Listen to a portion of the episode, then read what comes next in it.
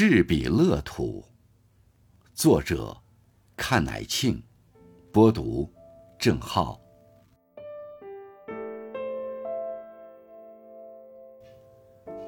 已经是小暑了，可是梅雨还赖在江南，徘徊不去。天阴沉，麻木，疲惫，茫然。不肯将息的，将雨未雨，好像被不知道是什么的东西困住了。平时坐台拉磨，归巢后读书写字，时间被雕刻成节律，生活团团转转，而又空空落落。可一旦想到你，我心里。就涨起了潮，就像此刻的江河湖海。是啊，小明，你离开快两年了吧？这两年多快呀！似乎一切历历在目，都未曾远去。据说，物质一旦运动到光速。就可以让时间折返。如果真的，我们回过身去从头来过，那你说，我们该返回到什么时候呢？是我们在运河小村里无知无畏的孩童时光，是竭尽全力拼死挤上高考独木桥的至暗时刻，还是？我们为暗昧的时事困扰，对自身的不解，而产生的忧心日子，或者，是趟过急流险滩、柳暗花明后重见天日的开心瞬间，这些，都是深铭在我们生命里的印记，或者说，凡此种种，造就了我们的人生。黑格尔说：“空间的真理是时间。”是啊，没有超越于时间的空间，没有任何人、任何物事能脱离时间的限制。这是我们作为生命体的局限性，自然，也是生命意志的价值所在。小明，几十年来。我们被教会的只是如何处理空间问题，如何与世界、与社会、与他人，甚至与自己相处。而你的离开，与我最大的启发，就是感受到了这个世界的另一个维度，那就是时间。人生的根本区别，大概就是对时间的态度了。不同的人有不同的态度，不同的态度也造就了不同的人生。都说生死两茫茫，其实我们与其说是被空间阻挡在生死两端，倒不如说我们被时间之船分隔两岸。二。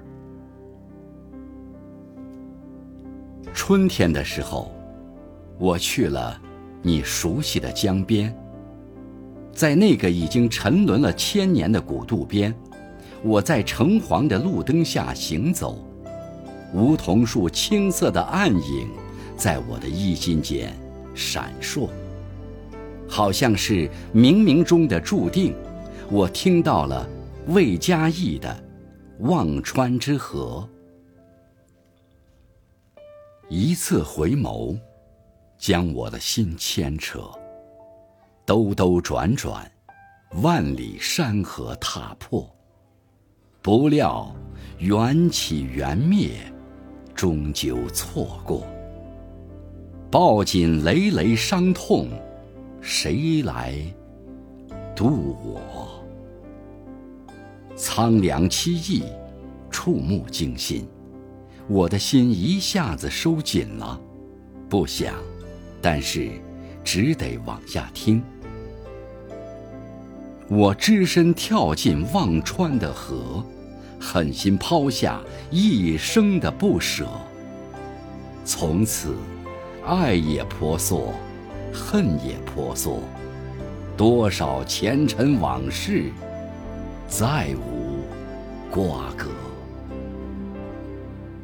我的泪涌出了眼眶。身边的友人老左跟我说。人死了，要走过忘川上的奈何桥，喝一碗孟婆碗里的汤。这碗汤，是一个人一生一世的泪水。喝完，就会忘掉尘世所有的人和事，所有投入的情感和纠结，一切清零。然后到望乡台上回望一眼，就。转世投胎了。如果对人世间不肯相忘，那就要下了奈何桥，沉溺于忘川，一百年一个轮回，眼睁睁看到生前牵挂的人走过，但是不能相见，要等到一千年过后才能投胎，才有机会与你牵挂的人见面。兄弟，你在哪里？你走过望乡台了吗？你看到了谁？与你生离死别的那个瞬间，我分明看到了你的失神。百年之后，我们会相见吗？黑暗的世界里，你可还记得我的模样？千年等一回，谁能承受如此之苦的相思之痛？谁又能接受如此之重的前世之约？兄弟，苦守不如相忘吧。相忘于江，相忘于湖，泪流在水中，就没有了分别。心思零落，不成样子。我拾多成几句。望乡台上，阴风冷。孟婆凤汤，一吞生。生死魁阁，岁月老。天地不仁，愁苍生。此身成灰，云归影。忘川流长，水无痕。玉石之兰，书无尽。哀负江南，总难成。我的哽咽被风吞没，浩荡江风中，我感觉自己像是一颗脆弱的芦苇。三。太阳高悬，飞机落地。我接到了欧阳自远，这位八十六岁的院士，中国探月工程的首席科学家跟我说，他每天五点半起床，晚上十点多上床睡觉，抽烟喝茶，从不锻炼身体，但是思维清晰，精神很好。随后，他做了一场报告。向太阳系的星辰大海挺进。我们的话题离不开天地。老人告诉我一些鲜为人知的事实。我们身处宇宙，作为所有时间及其包含的内容物构成的统一体，形成于一百三十八亿年前的一次不知何之的大爆炸。浩渺的、难以想象的宇宙。可见半径约为四百六十亿光年，而目前人类探索和认知只是停留在太阳系。一九七七年，美国发射了两个飞行器，旅行者一号和二号，他们带着地球上所有语言的你好问候和男女生物等信息，分别朝不同的方向分道扬镳。目前。他们用每秒十七千米的速度走了四十四年，已经走了二百六十亿千米，也只是到达太阳系的千分之一。也就是说，如果有朝一日他能走到太阳系的边缘，地球实时传过去的景象，也就是一千五百年前的大地景象，大概可以看到。霓裳羽衣舞，看到大唐的盛世绽放；次第传过去的大概是大宋汴河的繁盛市井，蒙古铁骑的滚滚黄尘，大明修建的宏伟边墙，大清黄龙旗下的浩荡山河。太阳系像一个小小的挂件，悬在银河系的边缘，在银河系中。像这样的太阳系，大概有两千亿个。这其中，距离太阳系最近的比邻星，大概距离是三光年。一光年有多远？可以让人类的飞行器要飞五百万年。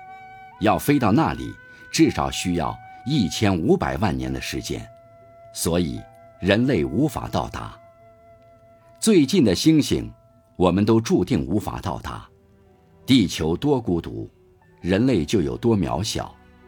作为一个物种，人类是幸运的，合适的空气、合适的水、合适的温度，才造就了这一天地间的神灵。人类有了一万年，而地球上的物种的生灭也就是一亿年。人类刚刚走完了万分之一的路程，剩下的路。还能走多远？没有人知道。而人类的创造，相对于无边无际、无止无休的宇宙而已，就是漫天飞舞的微尘中的一粒。这样的空间，人的任何行动的意义，几乎都可以归结为零。而人的终极意义，究竟又在哪里？欧阳院士告诉我，现在月球上。也有中国人命名的广寒宫了，但是可以肯定的是，月球上面没有嫦娥，没有桂花树。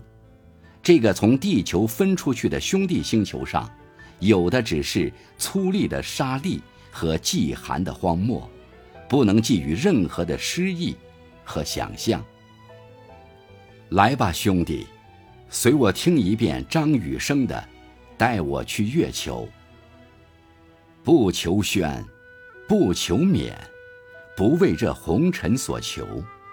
带我去月球，那里空气稀薄；带我去月球，充满原始坑洞；带我去月球，重力轻浮你我，挣扎在一片荒漠，也不见嫦娥相从。但我要背向地球，希望寄托整个宇宙。兄弟，你走了，这个世界多冷啊！我甚至感到整个世界就是一片荒漠。我拉黑了对你的无私帮助、不懂感恩的人，我去除了那些虚头巴脑、那些浮皮潦草。我宁愿一个人待在黑暗里，静静的与你交流。亚里士多德说过的一句话，值得回味：幸福属于那些容易感到满足的人。社会给人带来的困难和不便、烦恼和危险，难以胜数，无法避免。生活在社交人群当中，必然要求人们相互迁就和忍让。因此，人们聚会的场面越大，就越容易变得枯燥乏味。只有当一个人独处的时候，他才可以完全成为自己。一个人只能与自己达到最完美的和谐，完全、真正的内心平和和感觉宁静。这是在这尘世间仅次于健康的至高无上的恩物。所以啊，兄弟，我觉得我还不自由，但是。并不妨碍我对自由的无尽向往。孤独是幸福安乐的源泉。据此可知，只有那些依靠自己，能从一切事物当中体会到自身的人，才是处境最妙的人。在这个世界上，要孤独得起，要孤立得起，对此，方能养气凝神，养浩然之气，凝格物之神。四，父亲节了，想起那年在老家，你拿出手机，笑眯眯的跟我说：“你看这小子。”我凑头过去一望。原来是你的宝贝儿子发来的微信，那是用几张照片拼成的一个图秀。年轻的你歪着头，看着对面一个小帅哥，一脸困惑。你哪位？帅哥则一脸灿烂。你儿子，看得出来，你们父子的亲密无间。那天，我记得正跟我那不懂事。也不能与我共情的小子生气，你的微信让我羡煞。小明，我要告诉你，巨宗兄的姑娘已经成家，小姑也很会照顾人，巨宗也放心了。俊兄的孙子已经开蒙上学，他是最省心的，享受着让人羡慕的人伦之乐。我那小子。也处了个女友，女孩很聪明，很优秀，难得的是，有一个温驯的好性格。我找出了孩子们小时候在一起的照片，他们在俊兄家的院子里，刚刚结束玩闹，稚气未脱，各成姿态。如今院子里的银杏树苗，已经长成大树，硕果累累。孩子们也都长大了，走上了不同的道路。这几个孩子中，你的豪是最有志气的。我跟他说：“你爸给你起这个名字，就是说，男儿立世需有胆气，需有志气。”豪跟我说：“看书放心，我的志气不在爸爸之下。”我很惦记他。尽管他说随时可以给他打电话，但是不敢随便打扰这个自立而自律的好孩子。相信孩子们会努力，会活成你希望的样子，也祝愿孩子们未来幸福。每次回扬州老家，看到双亲一年年变老，心中五味杂陈。我曾经生龙活虎的父亲。现在已经起身困难，聋了耳朵，屏蔽了他与这个世界的联系。他逢人就说，他活得太长了，祖上还从来没有过，似在炫耀，也像是感叹。他拄着杖，我扶着他，慢慢挪步。十二年前的一场大病后，父亲倒一路平安。他不知道这场病。改变了我的心态，甚至改变我的人生道路。父亲瘦弱缓慢，在我的眼前，他的形象和儿子开车疾驰的形象交叠在一起，一代人承载着一代人，就像一条大河，手拉着手，从一个远方奔到另一个远方。记得古希腊盲诗人荷马说过：“正如树叶的枯荣，人类的世代也是如此。秋风将树叶吹落到地上，春天来临，林中又会萌发，长出新的绿叶。人类也是一代出生，一代凋零。硬而老的叶子从树上掉下，娇而艳的花瓣从萼畔脱落。”对于每一枚叶，每一朵花来说，无疑是一次决绝果敢的撕裂，一次无可奈何的陨落。总之，都是生死攸关、惊天动地的大事件。但是，撕裂也罢，陨落也罢，与其说是生命的骄傲，倒不如说是一种宿命。造化以万物循环为节律，这些物事都是自然不过的，连微不足道都谈不上，更何况叹息和惋惜。我暗自在想，我们的使命是不是完成了？